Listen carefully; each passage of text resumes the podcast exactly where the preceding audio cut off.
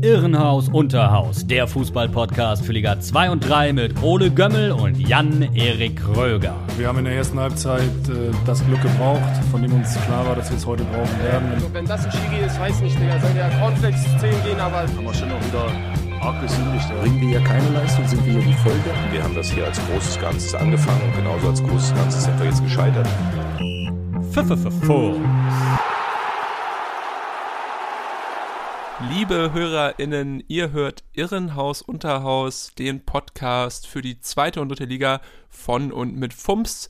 Ich begrüße euch heute. Ein bisschen länger waren wir weg dieses Mal, weil es ja nicht so viel zu berichten gab. Aber Anfang der Woche ist einiges passiert. Deswegen sind wir wieder dabei mit einem picke-packe vollgepackten Sack an Infos und Themen. Und äh, ja. genau, ich brauche natürlich einen Gesprächspartner und der ist auch wie jede Woche wieder mir zugeschaltet. Über meine Kopfhörer höre ich seine betörende Stimme. Herzlich willkommen, Hagen Jan-Erik Kröger. Moin. Ja, moin Ole. Danke für die warmen Worte. Ja, du Schön, hast gerade gesagt, dass du da bist. wir waren etwas länger weg, äh, einfach aus dem Grund, dass ja am vergangenen Spieltag kein äh, Wochenende eben kein Spieltag war, sondern der DFB-Pokal ähm, ja stattgefunden hat. Darüber äh, müssen wir auch nicht unbedingt reden.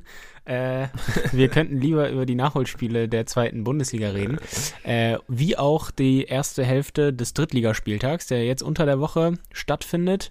Ähm, da hast du, glaube ich, wieder ein Auge drauf gehabt auf die Spiele, die da schon waren. Fall. Und dann Ja. gab es ja auch schon ähm, die ein oder andere Sache abseits der Plätze, die für Aufregung gesorgt hat. Man kann festhalten, eigentlich die letzte Woche ein äh, explosiver Cocktail, der da zusammengebraut wurde von den Köchen in Liga 2 und 3. Also es ist wirklich äh, einiges passiert. Äh, aber ja, vielleicht um es einmal kurz äh, protokollarisch abgehakt zu haben.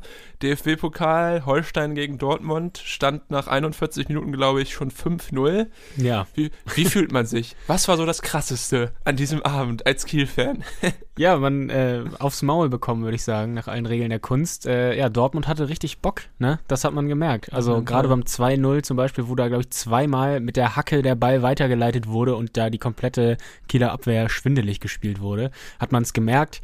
Ja, Dortmund, da gelang alles. Bisschen die Abwehr von Holstein hat da auch mitgeholfen. Lorenz hat da, glaube ich, äh, einmal einen Fehlpass äh, schön in die Beine des Gegners gespielt.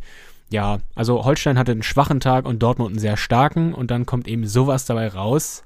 Ja, gut, dass das Wunder wie gegen die Bayern nicht nochmal wahrscheinlich äh, stattfinden wird, äh, konnte man vielleicht erwarten, aber ja, war dann doch ein bisschen, tat dann doch ein bisschen weh, so in der ersten Halbzeit abgefrühstückt zu werden. Zum Glück hat Dortmund dann ja ein Glaub bisschen ich, äh, von seinem Opfer abgelassen in der zweiten Halbzeit.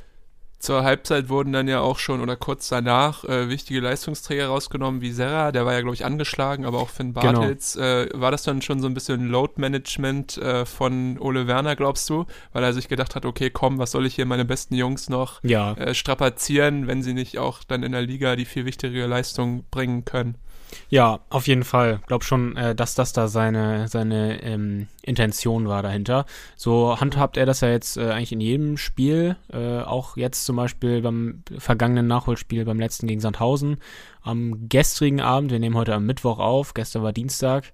Ähm, da hat er auch ähm, zum Beispiel Arslan mal von Anfang an gebracht. Der hat auch ein richtig starkes Spiel Mhm. gemacht. Und äh, ja, also Belastungssteuerung schon ein großes Thema. Muss es ja auch sein, wenn man jetzt so viele Spiele in so kurzer Zeit hat. Ja, aber man, äh, also ich nehme auf jeden Fall mit Freude wahr, dass da auch ähm, jeder eigentlich seine Leistung bringt im Moment. Also Arslan gestern auch wirklich gut gewesen. Ja, okay, wenn du es jetzt schon anreißt, dann können wir jetzt ja auch über die Spiele von Holstein kurz reden, die sie nämlich äh, jetzt äh, unter der Woche auch bestreiten mussten. Äh, ich muss dich einmal vorher kritisieren. Ja. Und zwar regt mich das auf. Du bist wie so ein, äh, du bist manchmal wie so ein, so ein Mitschüler, den früher so jeder hatte, der immer so nach einer Klausur gesagt hat, oh, ist bestimmt eine 4 und so und dann so wiederbekommen hat, oh, eine 1 und dann so richtig äh, alle immer Naja, naja. in die Tischkante beißen lassen hat, weil du nämlich auch immer, äh, bevor Holstein die äh, Nachholspiele hatte, gesagt hast, ja, nee, das wird eh nichts mehr mit dem Aufstieg und hier, ja, nee, es ist viel zu schwierig und am Ende, äh, am Ende sind Am Ende kackt die doch, Ente. um mal Max Kruse hier zu, äh, äh, zitieren. Nee, aber die haben ja überragend gespielt und deswegen sollst du mal aufhören da mit deinem Duckmäusertum. Weil, Ja, ja, äh, also- wie gesagt, das, das Team ist ja weiter, also ist ja weiter gut trainiert und harmoniert gut zusammen. Und gerade jetzt äh, sieht man ja auch einfach, dass sie halt bis auf das Unentschieden zwischendurch ähm, an die Leistung anknüpfen, die sie vor der pandemiebedingten Pause gezeigt haben, oder?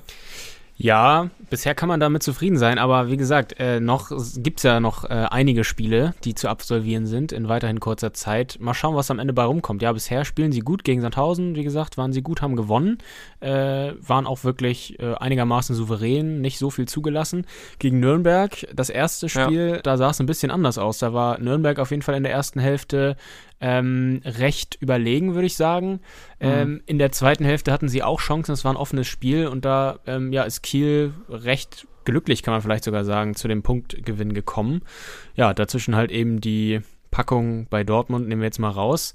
Ja, aber mal schauen, was da noch so zu erwarten ist. Ich meine, es sieht ja alles noch recht rosig aus. Also wie gesagt, Ja. zwei Spiele immer noch in der Hinterhand und wenn du davon eins gewinnst und ähm, ja das andere vielleicht nur unentschieden bist, bist du schon punktgleich äh, mit Fürth. Klar hat Holstein, glaube ich, vier, vier Tore schlechteres Torverhältnis als Fürth, aber das lässt sich ja auch eventuell noch äh, aufpolieren. Ja, Aber klar, jetzt am Freitag ähm, stimmst du mir wahrscheinlich zu, wenn wir sagen, gegen St. Pauli sehr, sehr richtungsweisendes Spiel, gerade weil St. Pauli ja auch leistungsstark ist. Ja, das stimmt. Gegen St. Pauli, das wird zum Beispiel äh, so ein Spiel, wo es echt ein richtiger Härtetest wird. Ähm, auch vielleicht Mentalität gefragt ist, aber ähm, es ist ja immer noch so, dass Kiel sich da relativ äh, easy zurücklehnen kann, weil sie ja dann immer noch zwei Nachholspiele in der Hinterhand haben. Jetzt am Wochenende, das ist ja ein regulärer Spieltag, da spielen Ja. die anderen auch. Der HSV spielt am Montag, äh, glaube ich, gegen Nürnberg.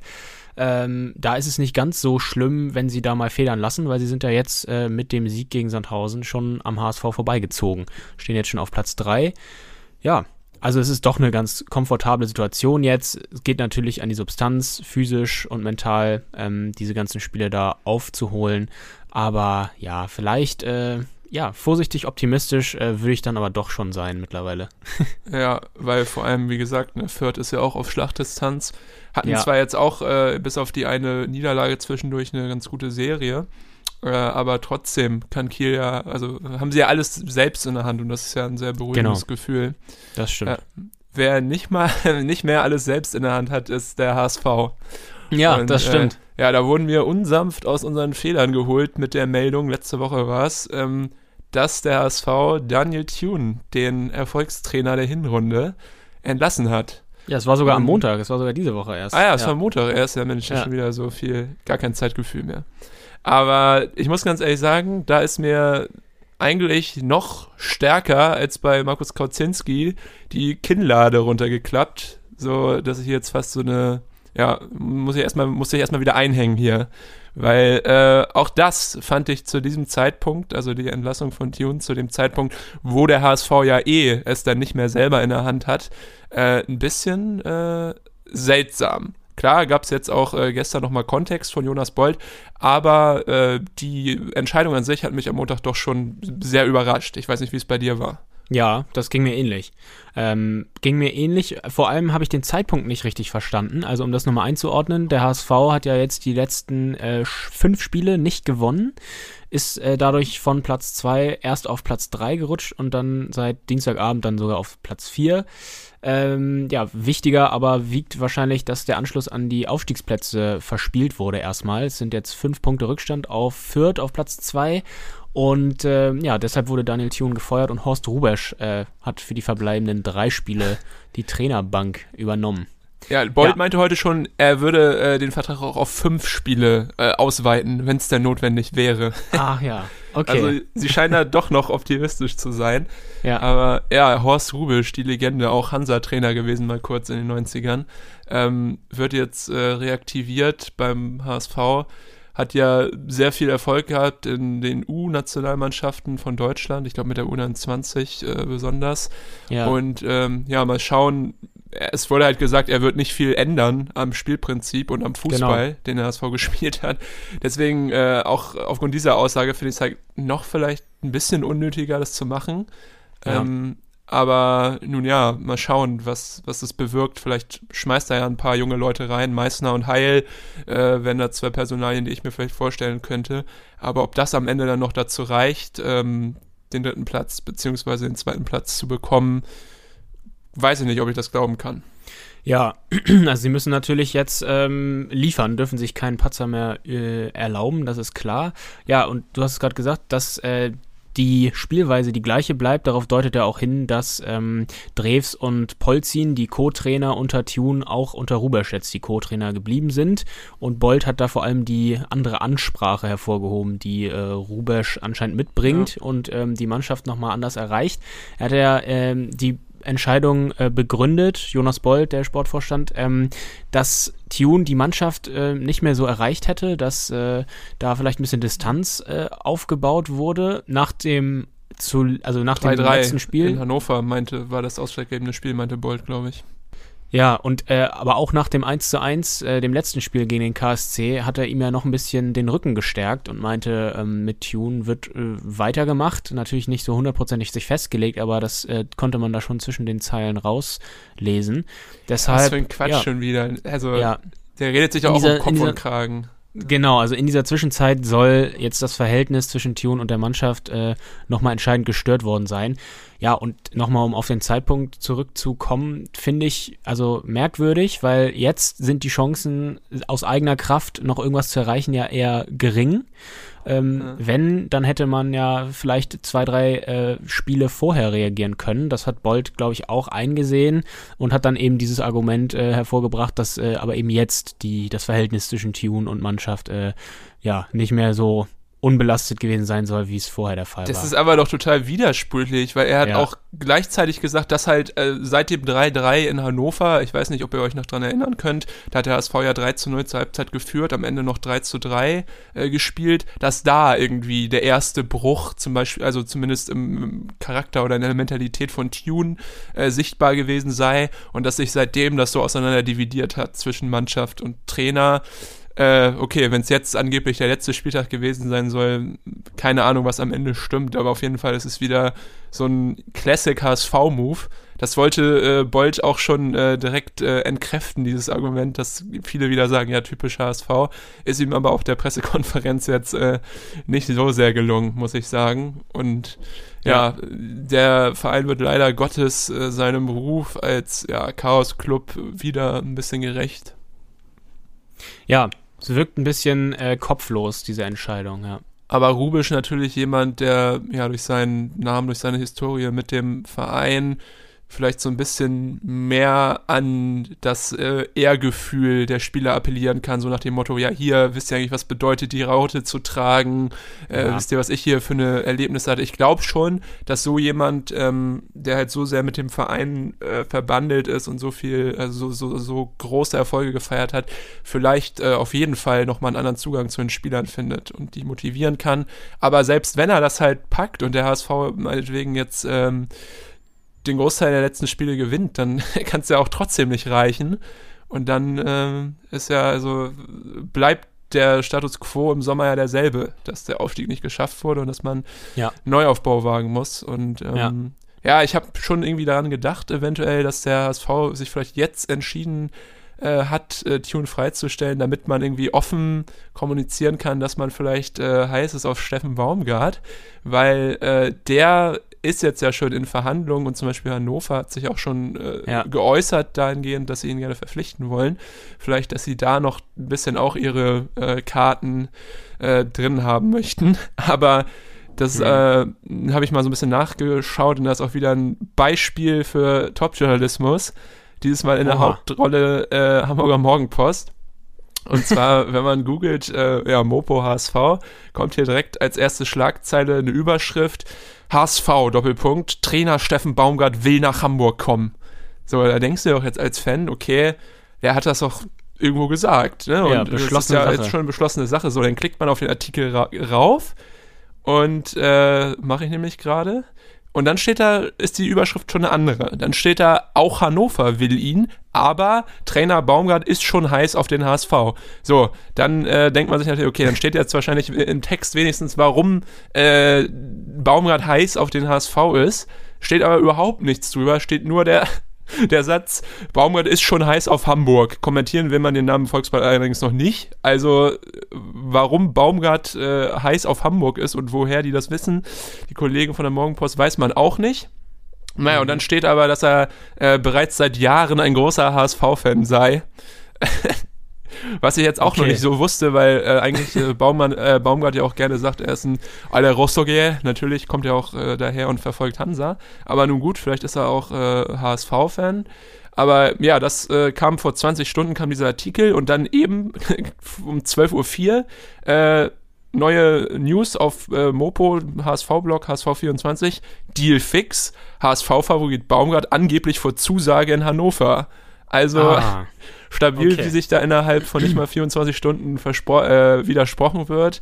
Ähm, sowas finde ich auch immer halt super nervig bei irgendwelchen klar. Spekulationen, wo halt man halt schon genau weiß, dass halt diese Zeitungen, die ja auch gezwungen sind, halt diesen Traffic zu generieren, aber dann halt mit so irreführenden Überschriften schon wieder äh, da irgendwelche Gerüchte in die Welt setzen, die überhaupt nicht stimmen. Und Ja. wir müssen das dann auf, au, ausbaden, so. Wir dürfen hier die Scheiße nicht erzählen im Podcast. Wir Ja, müssen das hier ganz, ganz äh, ordentlich strukturieren. Aber Ja, ja, das stimmt. Theo- hast du du- recht. Baumgart, ich hab, wir haben ja auch schon drüber geredet letztens, als wir spazieren waren. Baumgart eigentlich äh, von der Mentalität und Persönlichkeit passt er super nach Stelling und Eidelstedt. Also die Stadtviertel, die da am äh, Ja. Volkspark angrenzend sind. Äh, aber klar, ob ich meine, wir haben ja schon häufiger gesagt, ich, Hacking und Tune, Titz, es war Wolf, es waren alles Top-Trainer, die aber auch einfach äh, diese komplette zerstörte Struktur und diesen Vorstand, ähm, der da ja auch immer noch eigenmächtig handelt, äh, nicht Herr geworden sind. Und ja, ich weiß nicht, ob Baumgart das auch schaffen würde. Keine Ahnung, aber ich kann mir nicht vorstellen, dass er zum HSV geht, dass er sich das antut, oder? Ach, ich könnte es mir sogar vor, also ich könnte es mir ganz gut vorstellen, muss ich sagen. Aber ich meine, ich weiß natürlich nicht, wie glaubwürdig das jetzt ist, was, was die Mopo da jetzt geschrieben hat äh, bezüglich Hannover und Baumgart. Ähm, aber ich könnte mir schon vorstellen, dass er, dass er es machen würde. Das wäre ja vielleicht so der nächste Schritt nach Paderborn, ein bisschen größerer Verein, trotzdem noch zweite Liga. Und natürlich wird den Trainern dort auch immer versprochen, ja, Aufstieg winkt, Topverein, zweite Liga und so weiter. Ja, aber das äh, in, den, in der vergangenen Zeit oft auch einfach nicht nur am Trainer lag. Das haben wir jetzt ja auch schon mal hinreichend besprochen hier. Ja, Gerade auch stimmt. jetzt mit Tune. Ähm, der hat, also da hat Hacking ähm, sein Bestes versucht und auch andere Trainer. Und man weiß einfach auch nicht als Außenstehender, wer da noch Erfolg haben soll, wenn so viele Leute dran gescheitert sind. Aber mit Ja. irgendeinem muss man ja weitermachen. Von daher Baumgart ähm, vielleicht äh, eine lukrative Möglichkeit aus seiner Sicht. Wir werden Ja, es sehen. Auf wen er übrigens verzichten muss, ähm, das ist ja auch noch äh, in dieser Woche passiert, haben wir noch nicht weiter thematisiert, ist, dass Simon Terodde zu Schalke 04 geht vom HSV. ja. Ablösefrei. Ja. Also es ist ein, es ist ein Move, den man äh, so hätte voraussehen können und ich bin Haben mir wir nicht sicher, auch, ob wir das ja. hier auch schon mal, ja, ne, haben wir gemacht. Ich Ja, glaube ja, ja. ja, Aber für ihn natürlich total, also verständlich. Ich glaube, Ja. das letzte Mal, dass Terodde mit einem Zweitligaklub, bei dem er aber nicht aufgestiegen ist, war in seiner Zeit beim VfL Bochum. Äh, seitdem ja eigentlich immer der Garant dafür gewesen, in die Bundesliga aufzusteigen. Ja. Aber mit dem HSV jetzt wahrscheinlich, äh, ja, wird es nicht klappen. Aber ich denke, mit Schalke äh, nächste Saison kann man sich da doch recht sicher sein, dass es wieder hochgeht. Ja. Aber äh, ja, stabil, dass äh, Schalke jetzt also zumindest so ein bisschen so ein Signal setzt, okay, wir planen jetzt auch äh, für die zweite Liga ein bisschen, ähm, ja, langfristig, wollen da ein gutes Team auf die Beine stellen und da ist halt natürlich mit Mr. zweite Liga schlechthin, Simon Zerodde, Ja. schon ein wichtiger Baustein äh, gesetzt worden. Ja. Und äh, ich glaube, der wird den äh, Knappen noch große Freude bereiten. Aber ich habe auch gedacht, als ich die News gesehen habe, also das ist ein Hammer, um mal eine alte Kollegin Ja. von uns zu zi- zitieren. Nee, aber war, ist, äh, ja, naheliegend gewesen. Mal sehen, wer ähm, ihn ersetzen wird. Ich habe ja auch gehört, Ja. Serdar Dursun von Genau. Darmstadt da vielleicht auf der Liste vom HSV. Ja. Aber Gibt es auch, nichts Medienberichte, nachdem sich die beiden Parteien da schon getroffen hätten für erste Gespräche, Dosun und der HSV. Er ist ja auch Hamburger, also vielleicht Ja. hat er auch Bock mal hier wieder zu kicken in der Heimat. Wäre natürlich vom äh, Spielerstil und von seinen Anlagen ein ähnlicher, ähnlicher Typ und hat ja auch diese Saison bewies, äh, bewiesen, dass er auch leistungstechnisch Terodde jetzt nicht in so vielen Dingen äh, nachsteht, sondern natürlich auch super Leistung bringen kann. Mal schauen. Mhm. Ja. Fällt, fällt dir noch spontan irgendjemand anderes ein, der da die Lücke dann, die dann auf der neuen klafft, irgendwie füllen könnte beim HSV? Boah, hm, ad hoc nicht. Ähm, ja, Dosun wäre wirklich, ist wirklich die äh, Alternative schlechthin. Ist ja mittlerweile, glaube ich, auch äh, an, in der Torjägerliste an Terodde vorbeigezogen. Wenn ich das Ach ja, richtig in okay. Erinnerung habe. Ja. Ja, stimmt, der hatte schon eine lange Flaute, ne, Terodde. Ja. Außer, nee, stimmt, gegen Karlsruhe hat er jetzt getroffen mal wieder, aber davor war... ja, nachdem er den Elfmeter äh, zuerst verschossen Ja. hatte, ja. Das war ja Genau. auch wieder. Aber was, das ist auch wieder so symptomatisch, ne? Ist das Tor dann drin und eine Minute später dann Gordon mit dem, mit dem Ausgleich. Ja, Klar, das war natürlich auch super scheiße, das Spiel für alle Hamburger. Ja, tut mir auch leid, natürlich. Also hier, wenn man hier wohnt, ähm, äh, ist man ja immer konfrontiert mit dem Glück und mit dem Leid. Und wenn sie glücklich sind, die HSV-Fans, denkt man sich immer, "Bäh, hoffentlich läuft es mal wieder schlecht. Und wenn es halt so lange schlecht läuft, dann denkt man auch immer, ach komm, na, jetzt können sie doch auch mal wieder aufsteigen oder gewinnen. Ist immer ein sehr ambivalentes Verhältnis, was ich hier zum HSV habe und zu den Fans. Aber im Moment Ja. ist es bei mir gerade wieder so, dass ich äh, mir doch äh, vielleicht auch eher positive Entwicklungen dort wünsche. Aber nun, ja, das ist ja auch, äh, liegt ja nicht an mir. Nee, das steckst du nicht drin, wie man so schön sagt. Ja, ähm, es gibt noch eine Mannschaft, die davon profitiert hat, von dem äh, Patzern des HSV und sich jetzt in der letzten Zeit mit einer kleinen Unterbrechung wieder still und heimlich äh, an die Aufstiegsplätze rangepirscht hat, nämlich Fortuna Düsseldorf. Die hatten auch noch ein Nachholspiel, ähm, haben gegen den Karlsruher SC 3 zu 2 gewonnen und das war auch wirklich ein äh, Spiel, das es in sich hatte. Zwei Elfmeter, einen auf jeder Seite, sind beide reingegangen und äh, ein Siegtreffer in der fünften Minute der Nachspielzeit. Appelkamp hat da abgestaubt, nachdem Emma Ioha die Latte getroffen hatte. Also war richtig viel los. Oha. Und äh, Düsseldorf jetzt punktgleich äh, mit dem HSV und kann wieder äh, auch wieder Richtung Bundesliga blicken, zumindest. Krass auch, ne? Ja, wer Ja. hätte das gedacht? Die waren ja auch immer mal wieder schon wieder weit weg. Genau. Und jetzt doch wieder zurückgekämpft. Props an Uwe Ja. Rösler. Müssen aber ebenso wie der HSV natürlich auch dann darauf hoffen, dass Kiel nicht noch weitere Punkte holt in den verbleibenden zwei Nachholspielen. Ja, wie sieht denn so das Restprogramm aus? Ich schaue gerade mal beim HSV. Für den HSV eigentlich verhältnismäßig einfach. Spielen gegen Osnabrück und Braunschweig, die ja auch äh, schon, äh, ja, ja, okay, die haben natürlich Druck, da gewinnen zu müssen, aber sind natürlich spielerisch schwach einzuschätzen und gegen Nür- Nürnberg. Also, das sind Spiele, die man äh, bei guter Form auf jeden Fall dem HSV zurechnen würde. Düsseldorf äh, hat auch Braunschweig, Aue und Fürth. Also die haben auf jeden Ja. Fall das schwierigere äh, Restprogramm. Und über Holstein haben wir ja schon geredet. Haben noch äh, jetzt mit den Nachholspielen St. Pauli, Hannover, Regensburg, Karlsruhe und Darmstadt. Also super einfach auch nicht. Also Nee, ja, theoretisch hat der HSV halt von den Teams, die sich da gerade so ein bisschen um Platz 3 streiten, das einfachste Restprogramm, aber halt nicht zwei Spiele in der Hinterhand wie Holstein. Ja. Bei Holstein ist es äh, vor allem zum Ende hin so, dass es also mit, K mit dem KSC und Darmstadt Mannschaften sind, die für die es eigentlich um nichts mehr geht, die so in der Ta im Tabellenmittelfeld rumdümpeln, könnte vielleicht ein Vorteil sein. Aber wir werden es sehen. Auf jeden Wir haben ja Fall. auch hier auch schon oft äh, bewiesen, dass man es eh nicht predikten kann, deshalb ja auch Irrenhaus. Weil äh, wir beide, da müssen wir uns auch nochmal an die eigene Nase packen, haben es ja nicht für möglich gehalten, dass der HSV ist tatsächlich wieder vergeigt. Ich, werde es auch nächste Saison wieder nicht für möglich halten, natürlich nicht. ich auch nicht. Auf, Ich aber dieses nicht. Jahr ganz besonders, weil man hat man wirklich gedacht, oh ja, jetzt im dritten Ja. Jahr noch so einen krassen Kader wieder zusammengestellt, voll heftig. Ja. Klappt es bestimmt, aber nö. Es hat Ja. nicht sollen sein. ja, diese äh, Tune-Entlassung könnte man ja fast schon als brutal ballfern abstempeln.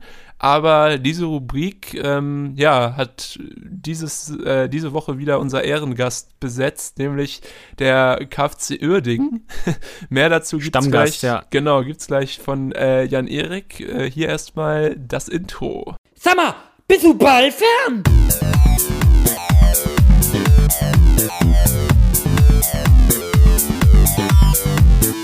Mensch, Mensch, Mensch. Ja, Ole, danke für diese Rampe, die du mir hier gebaut hast. Ähm, es ist mal wieder bei Brutal Ballfern, hatten wir ja schon, glaube ich, beim ersten Mal, aber auch sonst, abseits dieser Rubrik, schon öfter mal thematisiert, den KfC Uerdingen. Äh, auch so ein Chaos-Club, da geht's immer drunter und drüber und in einem Spiegelartikel vom heutigen Mittwoch wird darüber berichtet, dass der KfC Uerdingen Corona-Hilfen in Höhe von knapp 778.000 Euro erhalten habe. Das zuständige Kölner Bundesverwaltungsamt fordert die augenscheinlich zu Unrecht beantragte Hilfe mittlerweile zurück. Also dem Spiegel liegt da der Sanierungsplan vom Insolvenzverwalter der Uerdinger vor. Klaus-Peter Kruth heißt der Mann. Und äh, Mitte April hat er diesen Sanierungsplan an die Gläubiger des Insolventenvereins zugestellt. Am Donnerstag jetzt ähm, möchte Kruth den Gläubigern seinen Sanierungsplan persönlich vorstellen, dem dann mehrheitlich zugestimmt werden muss. Und wenn dem Ganzen nicht zugestimmt wird, äh, dann sei die Zerschlagung des Vereins und ein Zwangsabstieg unvermeidlich, so Krut. Ja, also in diesem Szenario, wenn die Gläubiger dem Verein, äh, dem Sanierungsplan des Vereins nicht zustimmen, dann beträgt die Rückzahlungsquote der Verbindlichkeiten so um die 0,8 Prozent. So hat es der Insolvenzverwalter beziffert. Und ähm, ja, das heißt natürlich, alle würden zu großem, äh, zu großer Mehrheit auf ihren Verbindlichkeiten sitzen bleiben, auf ihrem mhm. Geld unter anderem auch der deutsche Staat, der eben diese Hilfe äh, da ausgeschüttet hat ja. an Uerdingen. Jetzt natürlich die große Frage, warum konnte der KfC in Gottes Namen äh, diese Hilfen noch beantragen, obwohl auch schon zu Beginn der Pandemie im März 2020 abzusehen war, dass Uerdingen bald nicht mehr zahlungsfähig sein würde, sprich in die Insolvenz rein schlittert. Ja, ja Wahnsinn. Wirft kein gutes Licht auf alle Beteiligten. Nee, überhaupt nicht. Ich glaube, wenn sie, wenn sie die, also Insolvenz, wenn sie das Insolvenzverfahren akzeptieren, dann ist die Rückzahlungsquote irgendwie so um die 17 Prozent, ne? Also ich glaube, für die Gläubiger wäre es halt sinnvoll, das zu akzeptieren. Und ich glaube, es ist auch realistisch, dass sie das tun. Aber trotzdem äh, ist es echt unfassbar, dass das irgendwie, äh, also erstmal, dass es funktioniert hat, dass der Verein halt noch äh, 700k genau. Corona-Hilfen äh, kassiert hat, obwohl ja auch das eigentlich beka jedem bekannt war, auch den äh, Verwaltungsbeamten, die das dann am Ende wahrscheinlich genehmigt haben, dass dieser Verein finanziell alles andere als gesund ist. Und äh, ja, die Stadt fordert es jetzt zurück, aber das äh, wird wohl eher nichts. Ja, das wird wohl nichts, ja, und ich weiß auch nicht genau, wem man da äh, noch die Vorwürfe machen kann. Ähm, das bin ich natürlich auch nicht der Insolvenzexperte da drin, ob jetzt die Finanzbeamten ja. da soweit äh, Einblicke bekommen können überhaupt ähm, oder ob das so offensichtlich ist, dass man dann keine Hilfen mehr ausschütten darf.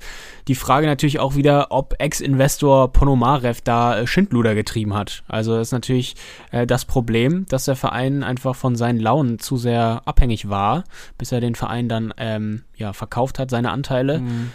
Hat es möglicherweise noch rechtliche Konsequenzen vielleicht für ihn und für andere Verantwortliche?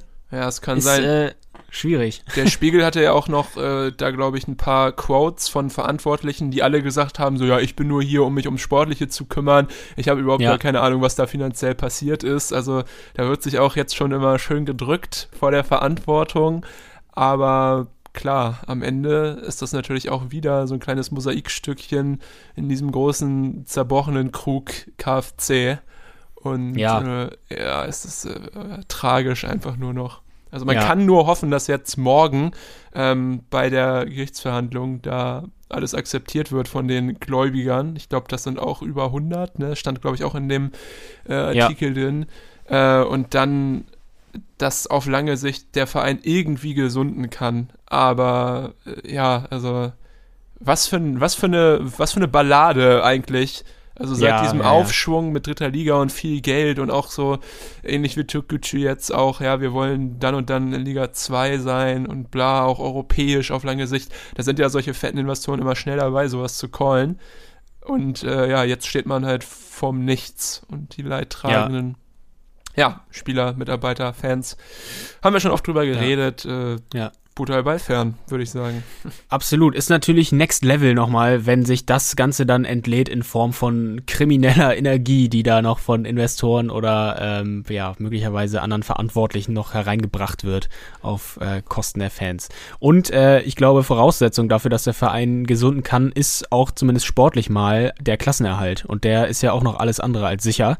Momentan ja. steht Oerding auf Platz 17. Also selbst wenn dieser Insolvenzplan, äh, dieser Sanierungsplan genehmigt werden würde, dann müssten sie sich trotzdem noch sportlich wahrscheinlich in der Liga halten, um einigermaßen Einnahmen ähm, weiterhin gewährleisten zu können. Zumindest in dem Rahmen, wie es jetzt der Fall ist.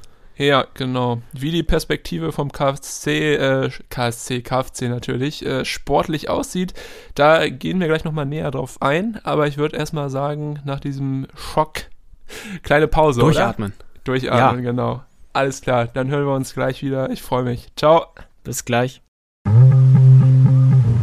Yep. Mio Meyer Foster, alter Snape der Nevigan vom Eastsides Gewächs. Scheiß Kaiserslautern. Waldhof.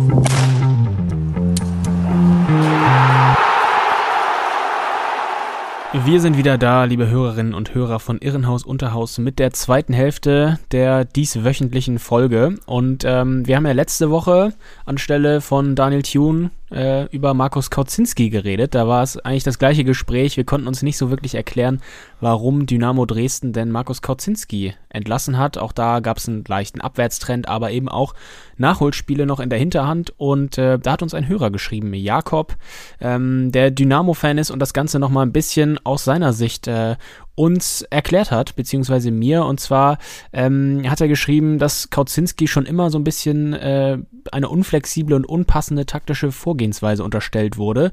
Und äh, auch äh, zusätzlich wurde ihm unterstellt, dass nicht genug Lösungen äh, ja, gefunden worden äh, seien und äh, er seine Mannschaft öfter mal zu defensiv aufgestellt hätte. Das war wohl der Vorwurf, der da immer so ein bisschen in der Luft schwebte und äh, das klingt auch so ein bisschen danach, als hätte man auf den günstigen Moment gewartet, um ihn dann abzusägen.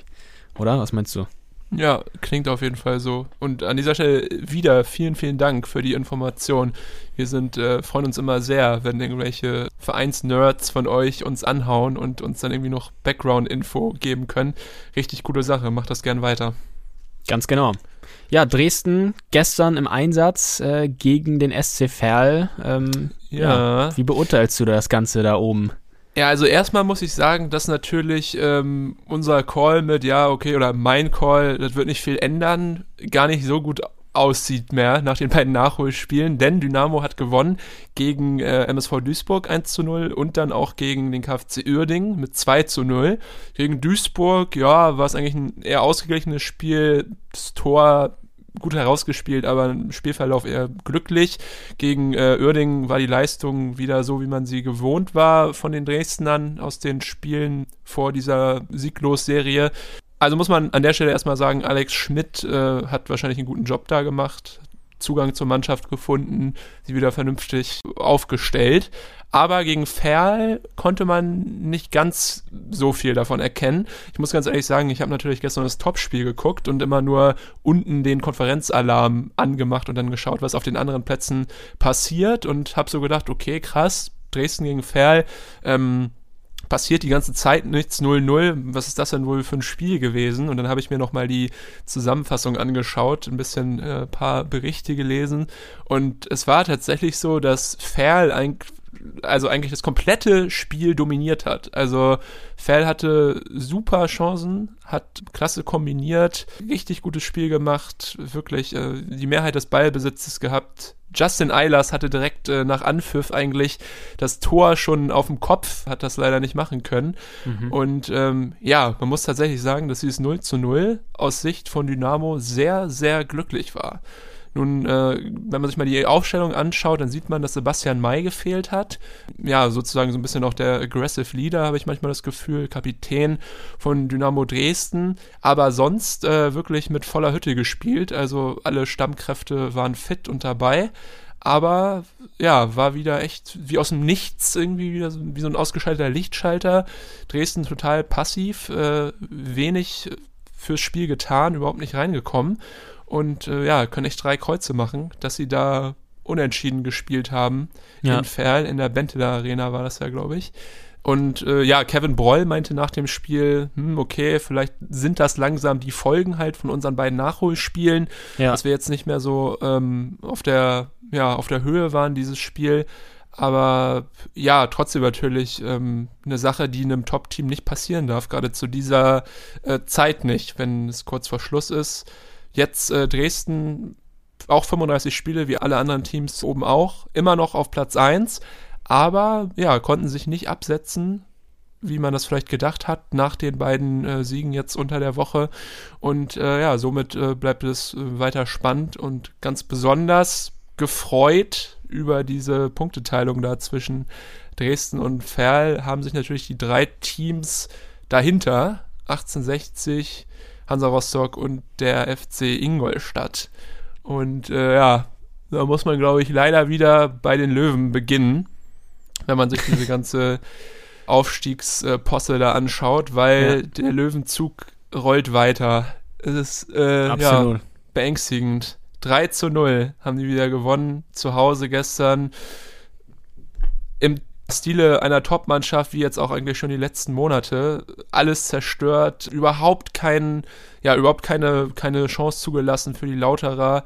Das Spiel von Minute 1 in der Hand gehabt und dann auch, äh, ja, wunderschönes Tor zum 1 zu 0 von Richie Neudecker, der eh ganz schön on fire ist. Äh, Glaube ich, vier Tore aus den letzten fünf Spielen, also ziemlich stabil. Und dann noch zwei Tore von Philipp Steinhardt, ein Elfmeter, eins aus dem Spiel. Und da muss man auch sagen, an der Elfmeter-Auswahl, also Schützenauswahl, erkennt man vielleicht so ein bisschen das Selbstbewusstsein der 60er, weil Steinhardt, ähm, der etatmäßige Elfmeterschütze dort, hatte die letzten zwei Elfmeter verschossen in der Liga. Und man kennt das ja so ein bisschen aus der, aus der Bundesliga, zum Beispiel Dortmund hatte ja auch so ein bisschen Problem mit äh, Elfmeter verwandeln, dass dann da häufig mal rumgetauscht wird und äh, jemand anderes ran darf und versuchen darf.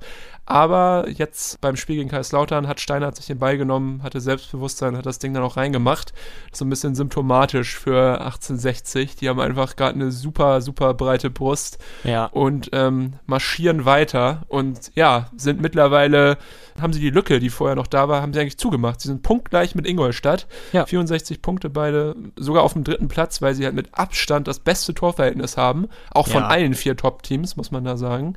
Und äh, ja, Michael Kölner im Interview danach auch wieder so ein bisschen wie du mit Holstein tief gestapelt.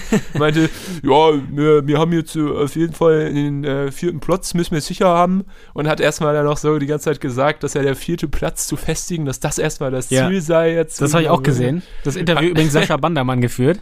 Ah, ja, Grüße, an der Stelle. Ja. ähm, also ja, natürlich ein bisschen, bisschen albern, wenn man irgendwie sich anschaut, wie die 60er die letzten, letzten Wochen spielen. Aber ja, ich glaube tatsächlich, dass auch diese Befürchtungen, die ich ja auch schon Anfang Februar mal geäußert habe, dass die noch ganz oben irgendwie sich einschalten, jetzt wahr wird. Und ich würde mich ehrlich nicht wundern, wenn die am Ende vielleicht sogar als äh, erster Direkt? direkt. hochgehen, ja. Ich wollte auch gleich noch mal so ein bisschen eine Aussicht wagen, jetzt mit den restlichen Matchups, die die drei Top-Teams äh, haben. Kommen Ja. wir gleich zu. Aber jetzt noch einmal kurz der Schlenker nach Rostock. Ja. Den, oder willst du noch was sagen? Ja, ich, ich, ich wollte noch kurz was sagen. noch kurz ja, dann Satz äh, gestatte ich dir das 1860 zu den natürlich Löwen. gerne. Weil ähm, erstmal hervorzuheben, Sascha Mölders, auch ohne Tor bekommen es die Löwen trotzdem hin zu punkten. Sie sind nicht abhängig von ihm. Ist vielleicht auch eine große Stärke. Ähm, wenn er nicht trifft, dann treffen halt andere, zumindest jetzt in dieser Saisonphase. Mhm. Ja. Und äh, was man nochmal vielleicht hervorheben kann, ist wirklich, du hast es gerade angedeutet, diese Lücke, die sie mal hatten. Sie hatten zwischenzeitlich mal neun Punkte Rückstand auf die direkten Aufstiegsplätze. Jetzt haben sie noch zwei Punkte Rückstand. Und, das darf man auch nicht vergessen, ja immer noch alles in eigener Hand, weil sie das direkte Duell mit Ingolstadt noch ähm, vor sich haben. Die sind natürlich jetzt punktgleich, ähm, aber zumindest mal Rang 3 kann aus eigener Hand gehalten werden. Ist schon eine enorme Leistung, finde ich. Auf jeden Fall. Also sehr beeindruckend. Genau, und Ingolstadt äh, hat natürlich jetzt Druck, weil sie durch das schlechtere Torverhältnis auf den vierten Platz gerutscht sind. Genau. Und das sah eigentlich gar nicht äh, danach aus, unbedingt äh, gestern. Man hätte auch denken können, dass Ingolstadt den Spieltag hier auf Platz 1 beendet, weil in der ersten Halbzeit Ingolstadt gegen Hansa waren die Bayern wirklich so drückend überlegen. Das war, ich habe hier wirklich äh, Rotz und Wasser ge geheult fast. nee, Ja. das, das vielleicht nicht ganz, aber ziemlich geschwitzt auf jeden Fall, weil Ingolstadt das Spiel wirklich äh, dominiert hat und in der Hand hatte. Ich glaube, die ersten zehn Minuten hat Hansa noch ganz gut mitgehalten und dann ist das Spiel irgendwie total entglitten. Ein paar ganz, ganz große Momente hatte Markus Kolke. Besonders eine Parade, ich weiß nicht, ob du sie gesehen hast in der Zusammenfassung, Ja, gegen äh, Biblia, glaube ich, war das. Das Ja. war ja unfassbar, was der, was er da noch für einen Reflex rausgeholt hat. Also es war wirklich, kam eine Ganz stark. Querflanke von, von Eckhard Ayensa, glaube ich, und Biblia da wirklich äh, direkt vor dem Tor, trifft den Ball gut, der segelt, eigentlich- also es, weiß ich nicht, in 99 von 100 Fällen ist so ein Ball drin, aber Kolke geistesgegenwärtig reißt er da seine Hand hoch und ähm, ja, verhindert somit äh, das 0 zu 1, was da noch nicht gefallen war. Aber ja, vor dem 0 zu 1 dann leider der Pechvogel, hat da nach einer ungefährlichen Flanke von den Schanzern daneben gegriffen und den Ball zur Ecke geklärt und genau nach dieser Standardsituation fiel dann das 0 zu 1. Dabei, äh, ja, weiß ja, glaube ich, jeder mittlerweile, der sich so ein bisschen mit der dritten Liga beschäftigt, dass Ingolstadt gerne und viele Tore nach Standards äh, erzielt. Aber ja, das ist ja auch so ein bisschen traditionell, dass Hansa da Probleme hat, Standards zu verteidigen. Und äh, ja, auch dieses Mal war es so. Und Eckhard Ayensa war an der Stelle der Nutznießer. Und da habe ich schon gedacht, 57. Minute 1-0 Ingolstadt, das geht jetzt nach hinten los. Aber dem war nicht so. Ich glaube, fünf Minuten musste sich Hansa ein bisschen, so ein bisschen eingrooven wieder, aber dann haben sie echt offensives Pressing gespielt, richtig gedrückt und sind dann auch durch Jon Verhoek zum Ausgleich gekommen. Ja, da habe ich sogar gerade nochmal live reingeschaltet. Ah ja, Äh, als das gerade, das habe ich live gesehen, das Verhook-Tor, ja. Ja, Wahnsinnspass von Omladic vorher, ne? Also der hat Ja, wirklich ganz äh, stark. größeren Anteil daran. Hat sich, glaube ich, auch, also finde ich, zu Recht sehr aufgeregt, als er direkt danach rausgenommen wurde für Leon Lauberbach, der leider auch wieder sehr unglücklich aussah. Aber Ja, Lauberbach ist wirklich, äh, ja, nicht vom Glück geküsst in Rostock, ne? Ja, das Also ist irgendwie ein bisschen schade. Ja, generell, das fand ich eh nicht so eine gute Idee, dann so drei Leute vorne zu haben in Breyer, Verhoek und Lauberbach, die eigentlich alles so Neuner sind, die eher so Targetmen sind, die nicht so schnell sind und nicht so gerne laufen. Aber gut, Hansa hatte noch ein paar Chancen. Besonders stark war Luki Scherf. Der hat wirklich alles reinge, reinge, reingeschmissen am Ende und immer noch äh, sogar in der 90. Minute da die Vollsprints übers Feld gemacht. Aber ja, hat am Ende leider nicht gereicht. Wenn man den Spielverlauf anschaut, vielleicht so leicht glückliches Unentschieden, aber auch dann schon ausgeglichen. Aber auf jeden Fall war ich sehr, sehr nervös in der, in der ersten Halbzeit zumindest. Und äh, da konnte sich Hansa auf jeden Fall glücklich schätzen, dass Ingolstadt da nicht schon 1-2-0 geführt hat. Aber Ja. Ja, Wichtig, für- dass sie es nicht verloren haben. sehr, sehr wichtig, genau, du sagst es. Damit äh, Hansa immer noch äh, punktgleich mit Dresden auf dem zweiten Platz, weil sie halt das schlechtere Torverhältnis haben, aber auch noch alles in der Hand.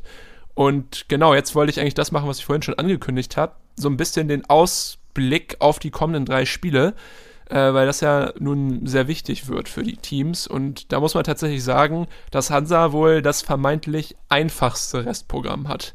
Weil Hansa spielt noch gegen Zwickau, die sind im Moment, glaube ich, auf dem 12. Platz zu Hause.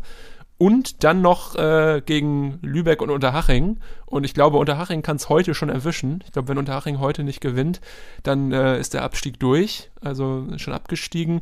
Und beim VfB Lübeck sieht es ja auch nicht besser aus. Die haben jetzt ja auch eine sehr harte Niederlagenserie hinnehmen müssen. Äh, sind, glaube ich, nur zwei Punkte vor Unterhaching. Also da kann dann auch nächste Woche schon Schluss sein.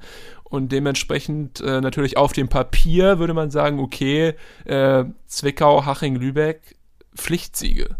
Aber ich Mhm. meine, wir wissen ja, wie es manchmal läuft. Und äh, gerade wenn diese Teams, die dann schon abgestiegen sind, gar keinen Druck mehr verspüren und äh, vielleicht dann nochmal so ein bisschen befreit aufspielen, können solche Spiele ja auch ganz schnell mal in die andere Richtung laufen. Ja. Aber natürlich äh, sieht es erstmal so aus, als ob Hansa da ganz gute Karten hat. Aber klar, muss man mal schauen, wie das sich entwickelt. Äh, Dresden hat es ein bisschen schwerer. Die müssen gegen Viktoria Köln, Türkgücü und Wien Wiesbaden spielen. Wiesbaden, Lübeck äh, abgewatscht jetzt äh, gestern, sind ja auch eigentlich ein, ein spielstarkes Team. Ist wahrscheinlich schwierig für die Dresdner. Ähm, da am letzten Spieltag und wahrscheinlich auch sehr wichtig. Türkgücü und Viktoria auch machbar, aber auf jeden Fall ein schwereres äh, Restprogramm als Hansa.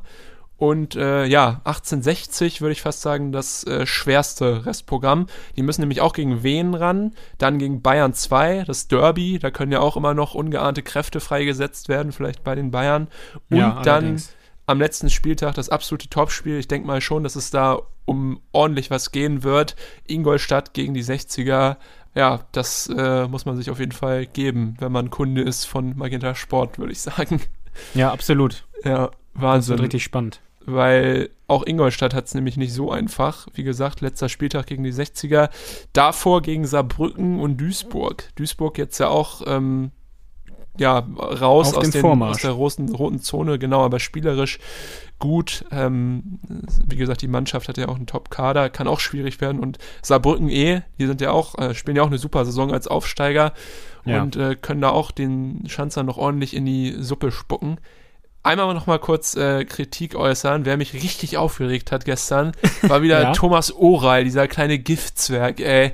Wirklich, das war wieder so zum Kotzen. Also er ist ja wirklich bekannt dafür, also spätestens seit dem, seit dem Spiel, Relegationsspiel gegen Nürnberg, wo er auch schon so super hart ausgerastet ist, ist er bekannt Ja. dafür, dass er gerne mal sehr unangenehm auffällt. Und es gab gestern Ende der ersten Halbzeit so eine Szene, wo äh, John Verhoek äh, sehr ungestüm Marcel Gauss äh, von den Schanzern von den Beinen geholt hat, wo man so überlegen konnte, okay, war das vielleicht eine rote Karte? Ähm, kann man, hätte man geben können, war ein bisschen ungestüm von ihm, aber keine Absicht auf jeden Fall. Und das war dann halt nach kurzer Diskussion auf dem Platz auch wieder gegessen. Aber direkt nach dem Halbzeitpfiff rannte Oral so aufs Spielfeld und äh, hat da Verhoek angebrüllt und äh, nochmal ihm halt gesagt, wahrscheinlich, dass es auf jeden Fall eine rote Karte gewesen sei. Dasselbe passierte dann nochmal, als die Mannschaften beim Anpfiff der zweiten Halbzeit schon auf dem Platz standen und äh, die Trainer über den Platz zu ihren Bänken marschiert sind. Auch da musste Oral nochmal Verhoek äh, seine Meinung geigen und dann natürlich, wie hätte es anders sein sollen, auch nach dem Abpfiff ist Oral zielstrebig auf Verhoek nochmal zugelaufen und hat ihm da die Meinung gegeigt. Äh, ja, Das ist ja Wahnsinn. ja, äh, super unnötig und albern und ja, Oral ist ja auch gerne einer, der mal irgendwie die Scheißleistung seines Teams irgendwie auf den Schiedsrichter schiebt. Finde ich, äh, ja, nicht so, nicht so geil.